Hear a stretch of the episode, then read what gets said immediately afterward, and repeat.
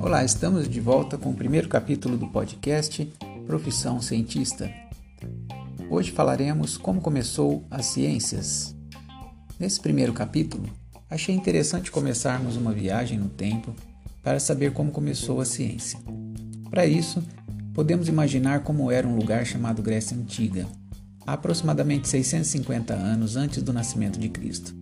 Ali, nas redondezas do norte da África e sul da Itália, estou falando de um lugar e época onde o modo de pensar era basicamente filosófico, ou seja, pessoas que passavam um certo tempo pensando como as coisas funcionam no nosso mundo.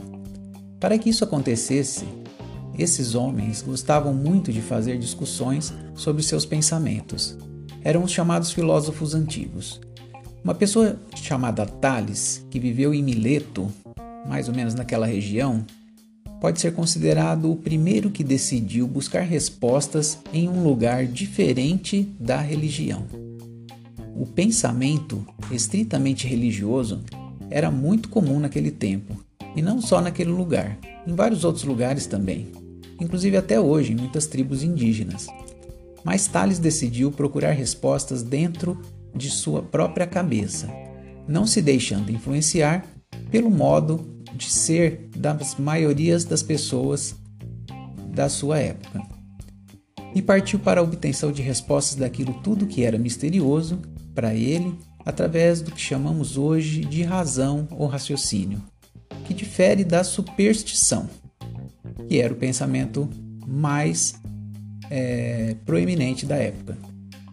Tales, por exemplo, quando se perguntou do que as coisas são feitas, começou a achar que tudo era feito de água. Para Tales, a água parecia uma boa representação de tudo na natureza. Além de observar que a água estava presente em tudo, também simbolizava uma substância que tinha capacidade de transformação constante. Vejam que diferença interessante para o pensamento de Tales. Ele não achava mais que as coisas eram feitas por Deus ou deuses, e sim por uma substância que existe na natureza.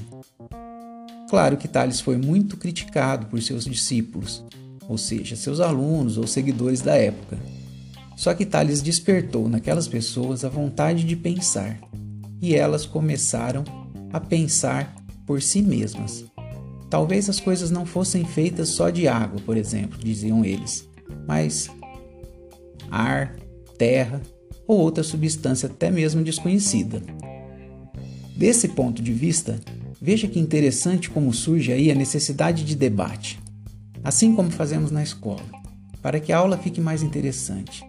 Essa então seria uma coisa, uma outra característica tipicamente de cientista: gostar de discutir sobre o que se sabe e sobre o que os outros sabem, com a intenção de chegar em um consenso, uma ideia aceita para uma certa comunidade. Mas os filósofos só utilizavam o método da oratória ou diálogos, pois queriam convencer as pessoas das verdades deles. Outros filósofos também seguiram esta metodologia de pensamento por anos, centenas de anos. Mas esta ainda não era uma metodologia tipicamente científica pois não basta ter uma ideia individual ou coletiva e haver o debate para ser considerado um cientista. Porque quem ganha o debate normalmente é quem sabe argumentar bem ou convencer melhor o outro. E nem sempre quem ganha o debate está dizendo uma verdade científica. A verdade científica precisa ser comprovada através dos fatos, observações e experimentos que confirmem a teoria daquilo que está sendo discutido. Por aí é que passa o que podemos chamar de método científico, aquele que comprova ou reprova ideias propostas por cientistas.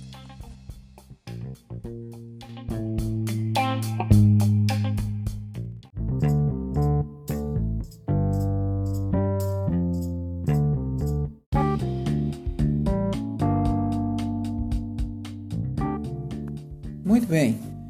Para o próximo capítulo, saltaremos para o ano de 1600 depois de Cristo, falando sobre Galileu Galilei e como ele começou a fazer ciência nos moldes mais parecidos com o método científico que se usa hoje. Até lá então, nos veremos em breve.